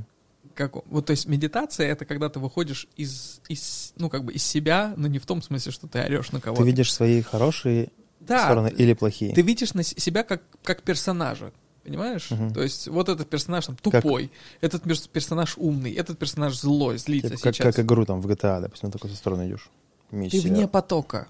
Короче, э, это состояние, в котором ты находишься вне э, своего сознания и вне игры в свою личность, понимаешь? Угу. Это офигенно. Это офигенно, когда ты отдыхаешь от того, кем ты есть, угу. кто ты есть. То есть это... ты перестал играть в себя, отошел и просто смотришь, как да. он играет в себя, а ты просто смотришь. Ты просто смотришь как на себя, как на персонажа игры Sims. Угу. Понимаешь? Как ты смотришь, ну, чувак что-то вот, вот этим занимается там, или, или этим занимается. Ну, не, не, не останавливаясь делать это, ты просто отходишь и смотришь. Вне эго своего да. ты находишься. Ты просто смотришь, наблюдаешь за собой. В таком состоянии это... писал песни? Конечно, конечно. Это так классно вообще. Это очень круто. А сколько процентов песен написано в таком состоянии? Я не могу тебе сказать. Я могу ну, примерно, сказать, что много половину, идей, там, много треть, идей четверть. приходит в состояние медитации, когда угу. ты выходишь из состояния эмоциональной привязанности к своей личности, и э, у тебя появляются реально прикольные угу. какие-то идеи. И, э, ну, как ты представляешь себе написание песен во время медитации? Легко. А, на самом деле песню помнишь? Вот я ее написал после медитации. Нет, ты написал ее после, но не во время медитации. Не во время, но короче, мысли, мысли, которые мне пришли. У меня рождается картинка. Ну, типа, вы такие панки, рокеры, короче, все такое. Короче, вписка. Ты такой, знаешь, в вакханалия. Игорь такой смотрит, у него звенят часы или там телефон, он смотрит время медитации такой. Вокруг происходит просто пиздула какая-то. Там, не знаю, там девки, ну, разные слова, которые нельзя говорить, там и прочее. Потом Игорь такой садится посреди комнаты, такой, ну так вот, сейчас я сделаю. Так, Игорь такой берет, такой типа, ребята, извините, у меня время. И типа, и медитирует. Вокруг летят бутылки, короче. Что-то происходит, там, вау, трэш такой, бум, прилетел, он такой, так, я чувствую боль. О, песня про боль. Мне было больно. Вот ты смеешься, а это наши гастроли по Германии, на самом деле. Это так и было. Ну, это да, прям. Вот у меня рождается реально такая картинка просто в образе. Типа, медитация это, короче, типа в тот момент, когда ты просто э, в отрыве просто от сумрачной такой дичи выходишь такой в космос, такой, типа, так, как описать эту дичь? Ну, даже нет, типа, я источник этой дичи. Такой, туф, м, родилась песня «Источник». Да это не дичь, это, понимаешь, это, это, ну, это, это то, что происходит сейчас. Мгм, Это тоже кайфово, понимаешь? мгм. А, пусть ребята там э, отрываются, пусть м, летят бутылки, пусть все что угодно происходит. Но это происходит сейчас, это кайфово, на Мгм. самом деле. А, даже когда я, я во время гастролей, все находились там в хостеле, например, я понимал, что я больше не смогу нигде помедитировать, посидеть, подышать. Я садился, за, э, занавешивался какой-то простыней, Кири, наверное, помнит, в Мюнхене это точно был, а, и дышал. Вот, или где-нибудь там, я не знаю, в поле просто уходил куда-нибудь там к реке и дышал. И в, в это время я слышал, как ребята там тусуются, что-то там м, А кричат, что-то. как, как выглядит дышал? Ну, именно физически, какие действия ты делаешь? Ну, есть такие техники определенные. То есть ты их не рассказываешь никогда? Нет, это нельзя рассказывать, это Хорошо. надо сначала а, погрузиться в это. Ну, в общем, эта техника дыхания помогала мне, а, в общем, находиться в настоящем моменте. Мгм. Так, э, есть один вопрос. Давай. Ты женат? Пока нет, но практически женат. А то просто, ну, была такая сторис, очень странная, подозрительная. Мгм, Там был абсолютно ты и абсолютно Слава КПСС. мгм. А потом ты показываешь эту фотку рядом с ним, и по той сторис было написано одной девочки, почему я отхожу в туалет, а мой муж встречает Славу КПСС. Слава КПСС. Ой, или как, Слава? Комиссаренко. Комиссаренко. Комиссаренко. Ну да, моя жена, да. Жена. Ну, Ну, не пока еще не официально. Пока не официально, но уже давно, да. А то это вызвало такую странную, типа, как-то эмоции такие, типа, и, как сказать, бурю, ну, обсуждений в голове. Как женат, не сказал, ну, типа, что за... И причем никто, кого не спрашиваешь, типа, что, Игорь женат? Все такие, не, не в курсе. Сейчас главное этот выпуск перед концертом не выкладывать. Да. А у нас как раз он после концерта, через три недели. А вообще, типа, ты об этом никому не говоришь, потому что ты а, фронтмен группы, Нет, по которой текут девочки? я тебя умоляю, какие девочки? Ну, типа, я понимаю, допустим, да, Киря, короче, у него там есть жена, там он с ней встречался, ну, двое детей, да, он встречался, он встречался... Две жены? Даже я об этом не знаю. показалось. Я хотел сказать двое детей. Две полоски. А ты точно не вот так показал?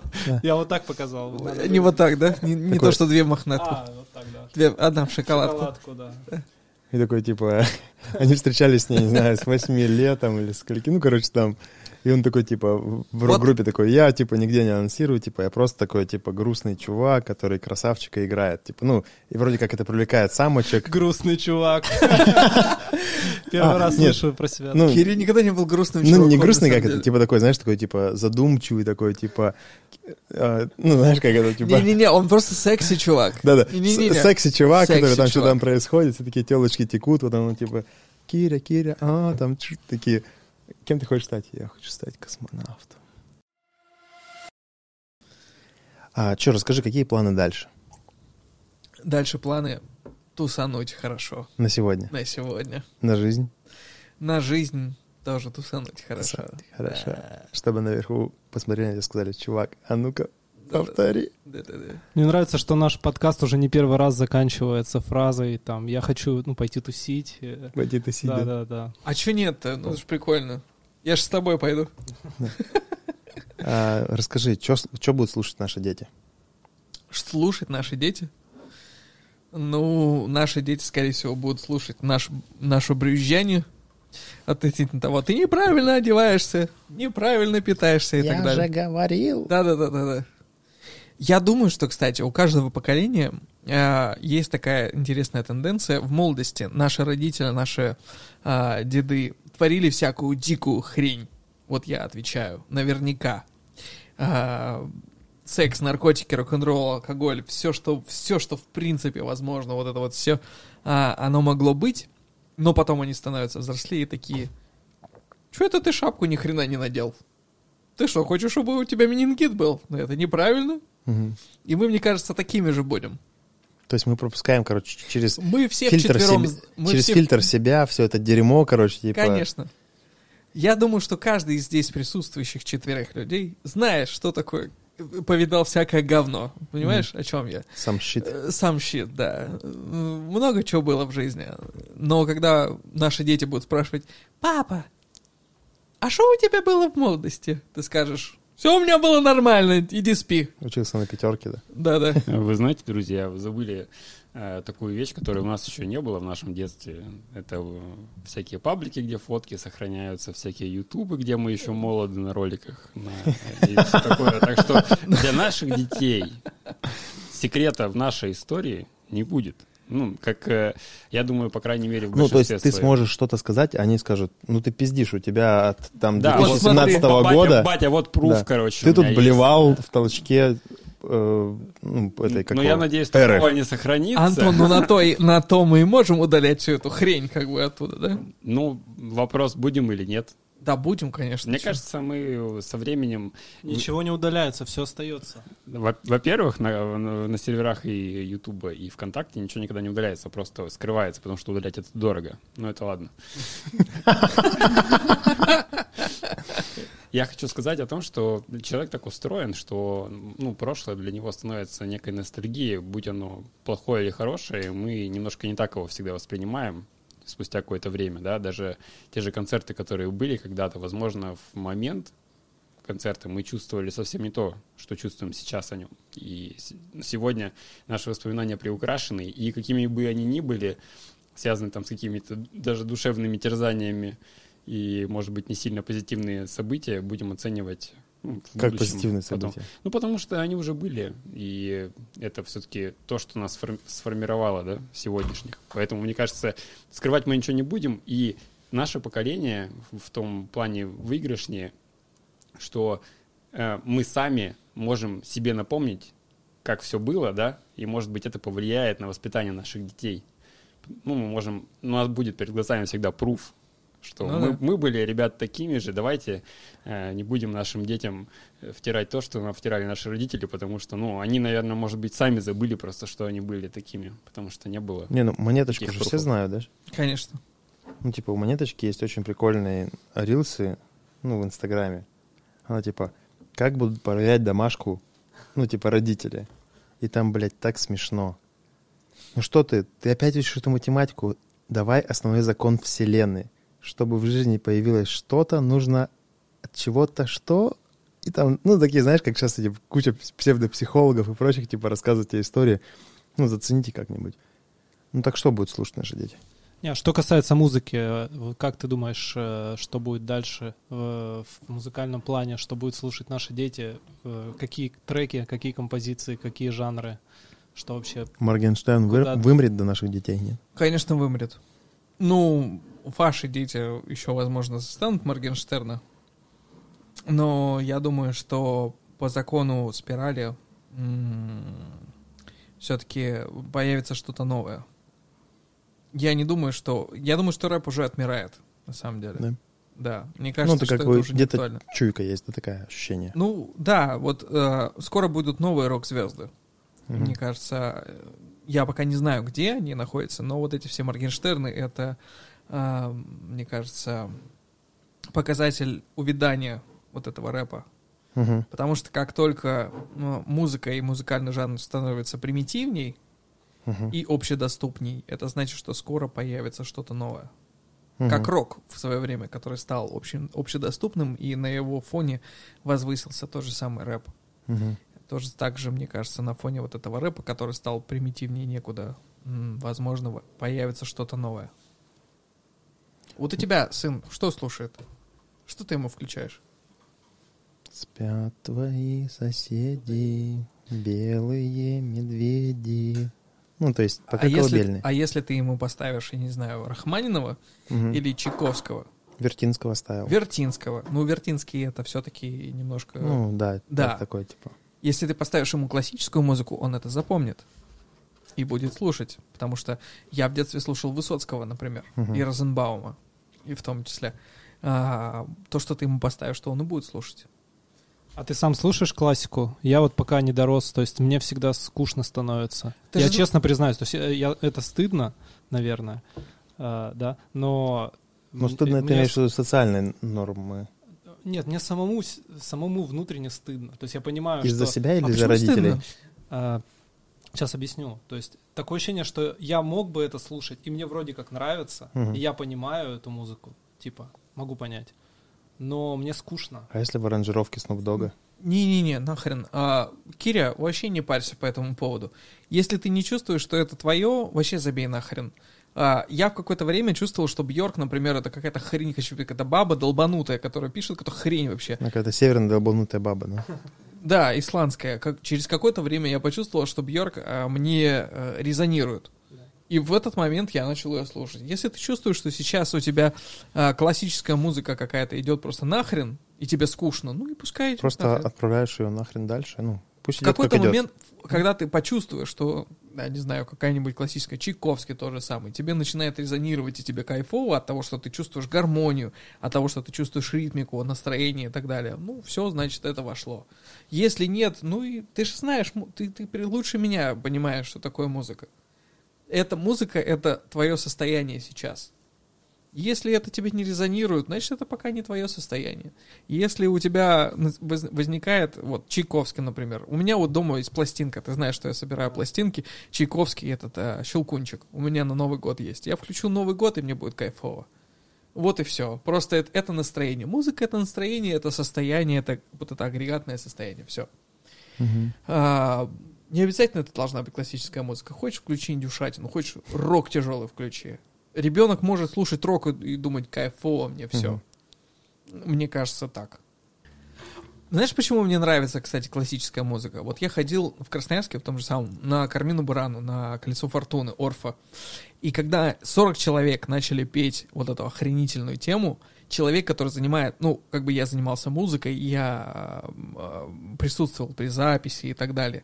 Когда ты понимаешь, когда вот эта вся сценография, когда вот это все, сколько сил это занимает, ты начинаешь воспринимать это по-другому. Когда ты чувств, ну, когда ты понимаешь, сколько сил в это вложено, сколько таланта, сколько, ну, вс- вс- всего вот этого вложено, ты воспринимаешь это по-другому. То есть раньше в детстве я слушал, думал, ёб господи, когда они закончат? Скукотища. Скукотища, да. А когда ты понимаешь, что это, блин, костюмы, это, блин, репетиции, это, блин, все, это самое, гармония, вот это все, вот это все вместе, и ты слушаешь и думаешь, «Ёб твою мать, как у них, как они это смогли? И ты кайфуешь от процесса, потому что ты понимаешь, насколько это сложно и, и круто, потому что сам в этом Ну, я так участвовал. смотрю на оркестры. Оркестр, да. Вот даже пять человек, как в нашей группе, когда ты собираешься, ты понимаешь, как это сложно, органи- органи- органично, чтобы существовали, всех, да. синхронизировать всех, чтобы все звучали и всех было слышно. Ты попробуй, чтобы звучал бас, барабаны, гитара, вокал и А клавишные. тут 20 скрипок, А тут 5 виолончелей, да, там, да, трубачи. Да, да, ты понимаешь? И когда ты это слушаешь и понимаешь, насколько кайфово это все разбито, что все слышно, что все органично и все тебя... кай- И ты сидишь такой, ни хрена себе, оказывается, так можно? И при этом хор из 40 человек на разные голоса, на разные тембры, Мгм. на тенор, на бас, на баритон поют, а, на сопрано поют вот эту всю тему, Орфа, например, который я люблю, Кармина Бурана, вот это. И ты думаешь, ни хрена себе, оказывается, так можно. И вот эта магия, это прям кайф. Это прям ты костюмы при этом, да, при этом э, декорации. У нас же был стоп, мы, у нас был спектакль стоп, который мы написали сами. Мы делали там костюмы, мы делали там сценарий и так далее. И когда ты через это пройдешь, ты смотришь на то, что сделали люди профессионально, хотя Другие спектакли. да, другие спектакли, когда ты понимаешь, сколько сил в это вложено и таланта, ты сидишь и смотришь на это совершенно по-другому. Вот как балет. Ходил наверняка на балет. Балет Да. это кажется скучно, да? Э, Сидишь, думаешь, блин, когда они уже танцуют, эти лебеди сдохнут нахрен, уйду- уйдут на дно этого пруда сраного. А когда ты понимаешь, сколько сил вложено для того, чтобы они делали те действия, которые не происходят на сцене, и сам пробовал это, и начинаешь кайфовать, смаковать это все, тогда это все воспринимается совершенно по-другому. Когда ты пишешь текст, ты начинаешь воспринимать литературу по-другому. Когда ты пишешь музыку, ты начинаешь воспринимать музыку совершенно Ну, по-другому. короче, когда ты начинаешь играть со стихией, слов, да, музыки. совершенно верно. Да. Этим нужно заниматься только для того, чтобы а, начать в этом разбираться лучше. Мгм. И тогда ты начнешь понимать кайф. Ты все равно ощущ... ты все равно хочешь не хочешь, но классическая не классическая музыка, ты все равно ощущаешь а, качество гармонии, качество записи, Да, да, конечно, конечно, ощущаю. Ты слушаешь, не знаю, Паттернс, ты слушаешь, э, не знаю, Ивана Дорна, ты слышишь, ты, ты, ты вот как никто, не, как никто другой, ты понимаешь, как они это записывали. Ты все равно в, в- в уме в своем разбиваешь это все на дорожке, ты это все равно понимаешь. Ты понимаешь это в целом, понимаешь это в разрозненности. Ты понимаешь, почему это круто. Не просто, что это круто, а почему это круто. Ну, это уже как профик. Типа, лю- любитель, можно Он сказать, записывал три альбома, он прекрасно знает, как это делать. Нет, это, кстати, хорошая тема. То есть ты, если ты музыкант, ты не можешь слушать музыку как не музыкант, абстрагируясь. Ты всегда начинаешь разбирать ее на дорожке, вот как Игорь говорит, на гармонии. Но это тебе мешает. мгм, Это дико мешает. послушать произведение целиком. Ну, типа, да, как, как задумал автор, передать всю, гар- гармо- ну, всю гамму эмоций, да. Вся Ты- магия Ты му- определяешь маленькие эмоции. Вся, музы- вся магия музыки заключается в том, что она звучит легко. И кажется, что э, Я бы так о- же сделал. определенная эмоция, ну, типа, х- херня делов вообще просто выделить Мгм. вот эту эмоцию, не знаю, меланхолии или Мгм. э, что тебе кайфово. А на самом деле при этом люди заморачивались дичайше. Они э, писали бас, басовые партии, Антон знает прекрасно. А, гитарные партии, они все это сводили. Это все дофига делов на самом деле. То есть вот эта эмоция на самом деле, она может быть разложена на гигантский спектр всего, что может происходить с этой эмоцией, собрана, и в итоге получилась эта эмоция. Человек такой, окей, это грусть. Мгм. А для того, чтобы это было грустью, пять человек сидело и думало, как это сделать так, чтобы человек, который это слушает, ощутил грусть. Понимаешь? Короче, они гипер, гиперболизированно грустили и оцифровывали это все. То есть, если это звучит просто и понятно, Мгм. это значит, что те кто, люди, которые это записывали, они справились Да. с задачей. Вот и все. Поэтому не парься. А, расскажи, я знаю, что Антоха был тоже в вашей группе. О, да, Антон э, на самом деле один из наших э, басистов. На самом деле. Расскажи, как это было. А, Антон эм, очень много раз спасал наши задницы, Мгм. и мы ездили в тур по России именно с Антоном. И он знает, как, мы- как это было в, в том же самом Минске, Мгм. потому что он ездил с нами. Этого человека надо устранить как свидетеля, да? Да, ну зачем? Не, на- наоборот. Антон спасал наши задницы, и он ездил с нами в тур по России. И это было очень круто. На самом деле, спасибо тебе большое. Как, Ты как нас тебе, спас. как тебе, Антоха, было быть в группе? Ну, я ощутил все эти темы и прелести нахождения на сцене. Это А как ты попал? Как ты попал? туда? подтверждаю все. Как попал? Так э, с репетиционки же все началось, да? М. В гараже у меня была студия. Твоя. Ну да. Мы и. Я не знал. и ребята пришли туда репетировать. И так мы познакомились, и так начали общаться. И... А как конкретно было, я, кстати, и не помню даже. Наверное, это не сильно важно. В любом случае, э, наш Сергей не смог поехать с нами в тур, но Мгм. э, мы попросили Антона нам помочь. Он вспомнил все наши песни и поехал с нами в тур. И тем Вспомнил самым все ваши старые песни, все ваши новые песни, спас все будущие задницы. песни. И На самом деле тут опять стоит э, ну, вернуться к тому, что мы приукрашиваем немного, потому что все это было там и с косяками, и со всем остальным. Я реально втягивался только, наверное, к середине э, тура, да, потому что все-таки быть э, в группе и быть сессионным музыкантом нужно быть ответственным человеком, не таким, как я, и учить партии, там, чтобы все было круто, а в итоге оказ- оказывалось, что вот привыкание и к сцене, и к э, изучению партий, все это привыкалось только где-то к середине, и Мгм. потом я уже вливался, да, и потом уже, потом то уже проис- из происходил шести кайф уже. городов на, шест- на четвертый. Да, на Ты четвертый уже я там без косяков начинал что-то играть, да, и нормально себя чувствовать. Минске. Ну, ну, Москва, в Москве, В Москве да, точно. в Москве, Питер, Москва уже было, уже было нормально все, да, и, и было кайфово. Ну, потому что, опять же, это следствие того, что ну, все мы Мгм. занимались все-таки своей основной работой, да, Мгм. и особенно когда ты не на работе, а когда ты 24 на 7 на работе, и надо выдергивать какое-то время, да, чтобы вспомнить партии, сходить на репетиции. Понятно, что довольно сложно. А вот, ну, ребята, например, играли постоянно на репетициях, они даже уже, у них на подкорке где-то все эти песни, и Мгм. Как, как бы там, сколько бы они ни играли, да, они уже вернутся и В любом хоть состоянии сейчас, могут да. это сделать. уже даже как-то интуитивно все будет нормально. У меня такого не было, и я вот компенсировал.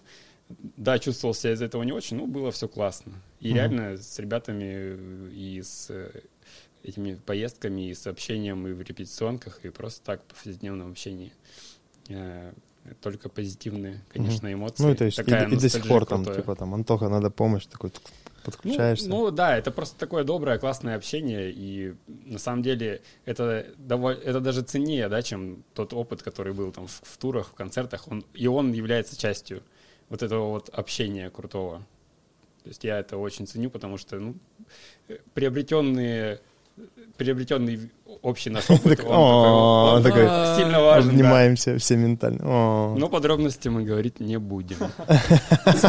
На самом деле, Антон э, скромничает, на самом деле он большой молодец, он очень быстро разобрал все наши партии и поехал с нами в тур по России, понимаешь, там сколько, 7 или сколько, 6, 6, 7 Это не какой-то городов. сраный тур по Германии, да? Ну да, ну, на Ну, самом там, деле, типа, в- 300 в туре по Германии с нами двое 5 сессию- тысяч. два сессионных музыканта тоже ездили. Ваня Абдулин, Царство Небесное, Мгм. и а, Саша Агус с нами тоже ездили, потому что не смогли другие Мгм. ехать. С нами поехал Антон по, в, тур, в тур по России, и он, ты на самом деле скромничаешь, он, а он вывозил вообще нормально. Не, он Антохи просто принцип такой Потому жизни скромничает. В тот момент, Ну, он когда... всегда делает что-то охуенное, такой, ну, это мог бы сделать любой в целом, типа. А смог Я тут он? случайно В оказался. том-то и дело, смог он. И даже в те моменты я видел, что у Кирилла были, были, были как бы, эм, э, соперник в плане того, что девушки смотрели не только на Кирилла, но А. еще и на Антона. Да-да-да. Такое тоже бывает. Это только я такой, эй, и все такие, Я помню, как мы ходили, Антон, выбирали пиджак, одежду. Типа, чувак, ты должен выглядеть стильно, охуенно, как, Сейчас мы тебя оденем, пойдем И такие, знаешь, такой, серьезно, а, мы такое делали? Такое было, да. Такой, типа, пиджак с выпускных 2000 такой блестященький, знаешь, такой, типа, серенький, блестященький. Ты чё, у нас для концерта «Стоп» мы пошли к, э, Диме Мерову. Мы, он нам сшил костюмы охренительные. У тебя есть еще это, Курт? У нас есть костюмы эти офигительные. Костюмы это очень важно для рок-музыканта на Мгм. самом деле. Вот э, все пренебрегают, все музыканты, которые приходят к тебе в тот же самый клуб, Мгм. они пренебрегают несколькими вещами. Например, свет. Это очень важно. Мгм. То, как свет падает на тебя. Мгм. Хороший свет — это половина представления. Не дашь Мгм. мне соврать? Да. 50%. А, костюмы — это еще процентов 20-30. Мгм. Если ты выглядишь пиздато, то это уже, хоро- это уже Мгм. шоу, понимаешь? Да. Если ты выглядишь как абрыган, то пфф, никто Мгм. тебя не воспримет, даже если ты играешь как божество. Мгм. Понимаешь? То есть то, как ты выглядишь, это очень важно. Это, это не для тебя важно. Не в смысле, что ты вы- выпендриваешься, а в смысле человек, который приходит, он хочет увидеть какое-то кайфовое шоу. Мгм. Он хочет получить, ну, какие-то эмоции, какой-то кайф. А, Образ. Это Есть еще важно. вопрос, а как ты учился петь и где? Никак, опыт. Опыт. Я пел в Э, хоре ну, изначально. а, твои данные все-таки какие-то были. Я пел в хоре, э, но самое главное это опыт. Потому что есть замечательный э, пример. Красноярская группа Крапива. Мгм. Аня Борецкая, она изначально картавила и пела очень плохо, но через, э, через какое-то время, когда она занималась э, с преподавателем по пению, она начала петь как божество просто. Мгм. И, соответственно, ну, в моем случае это был просто опыт. В моем случае это не техника пения, потому что ее, я не думаю, что ее особо много, это скорее самость. То, что если ты услышишь, ты, скорее всего, подумаешь, о, это этот, это, это Игорь поет. Мгм. Потому что ты услышишь мой тембр и мои какие-то вот эти вот косяки, особенности, которые есть Мгм. только у меня. Поэтому это самость. Мгм. А, есть вокалистки, вокалисты, которые поют правильно, качественно Мгм. и классно, но они одинаковые. И ты хрен разберешь вообще, кто Мгм. они такие. А есть рок-музыканты, которые поют, как Саша Гагарин, например. Когда ты картавишь и э, не только, но при этом ты сразу поймешь, что да, это Саша Гагарин, это группа Мгм. Сансара. Мгм. Вот. Правильно? Правильно. У меня просто есть такая маленькая нереализованная мечта, но ну, а, Ты же с нами пел уже. да, я хотел петь, Я прям хотел научиться петь. Я даже когда такой, ты уехал, типа, ребят такие все, блин, ну, репетировали, репетировали, потом перестали репетировать. Ну, я больше всех общаюсь с Борисычем, ну, Мгм. типа, это друг детства. И он такой, блин, так грустно вообще, типа, все что-то как-то не общаются, все как-то, ну, по своим работам. Ну, короче, так вот, я такой, думаю, блядь, научиться бы петь и быть вот как у вас, допустим, Антоха, да, там, сессионный, там, басист, там, быть сессионным, ну, типа, как это? Вокали- Вокалистом? Да, фронтменом, вокалистом. Ну, это, понятно, тяжело, да, типа, там, придется дохуя чего преодолеть. Я такой уже все, там, записался на курсы, сходил на курсы, попробовал там петь, и просто, блядь, это как медведь, на, знаешь, на что-то наступил, короче, прям, ну, короче, я не попадаю в ноты там, ну, то есть прям сложности до хера, то есть я прям, ну, блядь, супер далек. Ну, хотя я бы очень хотел тоже там, словно, выучить партии, репертуар, текста, да, там, типа, может быть, что-то генерировать, но у меня это прям нахуй не получается. Ну, И тут такой барабан или что там, сверчки, трын, трын, трын, трын. И все плохо, короче. Ну, если ты не видишь себя как вокалист, ну попробуй себя как барабанщик, как басист. Не знаю. Иногда, когда Серега к нам не приезжал на партии, я с удовольствием, на репетиции, я с удовольствием играл партию басиста. Это было прикольно вообще. Мы так, собственно, написали Саламандру, если Киря, ты помнишь. А, Просто потом Серега приехал, разработал мою Мгм. партию получше, потому Мгм. что она была примитивнее некуда, и получилась Саламандра. А, попробуй другое. Ну, не обязательно петь. Вокал — это тот же самый инструмент Мгм. на самом деле. Как и гитара, как и барабаны и так далее. Это просто инструмент. На самом деле, э, фронтмен, вот это, о чем ты говоришь, Мгм. это состояние, когда ты, типа, э, взаимодействуешь с аудиторией, Мгм. да? Ты это имеешь в виду. На самом деле, Кирилл и Серега у нас точно так же взаимодействуют с аудиторией. Когда я во время концерта смотрю, как они, взаим- как они двигаются, как Мгм. они, в принципе, исследуют пространство, Мгм. Я понимаю, что они тоже ис- э, общаются с аудиторией. Мгм. Серега у нас, например, на зеленых, он прыгал просто на колонки Мгм. и э, ну, с басом, помнишь? Мгм. Он что-то там играл, и Серега, вот он у нас скромняга вроде бы, Да. но он иногда такие фишки мочит, что я думаю, господи, Серега, ты просто бог какой-то, я не знаю, ты такой крутой. Он начинает просто, просто басом нафиг исследовать пространство, танцевать, вот это все. И Кирилл тоже. Ну, ну, эм, то есть фронтмен — это состояние, когда ты взаимодействуешь с аудиторией. Не обязательно это делать голосом. Это можно делать э, телом, положением тела, в принципе, движениями. Мгм. А, поэтому, если не получается петь, попробуй гитары, попробуй бас, попробуй барабаны, все что угодно. Хочешь, барабаны это клевая тема, мне нравятся барабаны. Я Мгм. пытался и гитары заменять, когда в свое время, и Мгм. барабаны, и бас. а, ну, просто лучше всего. Такой, а когда я переехал в Москву, я пытался заменять все, но не вышло. Нет, без моих ребят у меня ничего не получается. На самом деле, без них я никто. Поэтому Игорь тоже скромничает, на самом деле. Он как-то на репетиции сел за барабанку и сразу начал играть круто. да, Ну, да, ну, то есть... у- А Было, было, было, да. Да-да-да, у тебя прям талант. да, ну брось. У на тебя самом- прям талант. На самом деле, в Москве мне не хватает моих ребят для того, чтобы было заебись. Вот. Что ты делаешь в Москве? Я работаю в основном в Москве. А кем ты работаешь? Банкиром. Банкиром? Офисный клерк. Ну, типа того. А нравится тебе? Ну, как тебе сказать? Конечно, отчасти нравится, в этом есть свои плюсы большие, но не хватает музыки. Музыка — это классно. А в Москве окончательно? Или, возможно, переберешься обратно? Не знаю пока еще. Не загадываешь. Не загадываю. Все сейчас. Да, сейчас. Помнишь? А, я думаю, да. У нас настало время заканчивать наш подкаст. Мы и так уже... Я часы забыл, но мы до хуя времени. Два часа. Два часа уже Две- все? А, опять две жены. Два ребенка. Два ребенка. Две жены, два ребенка. два часа. Пора заканчивать. сейчас самое время закончить и пойти тусить.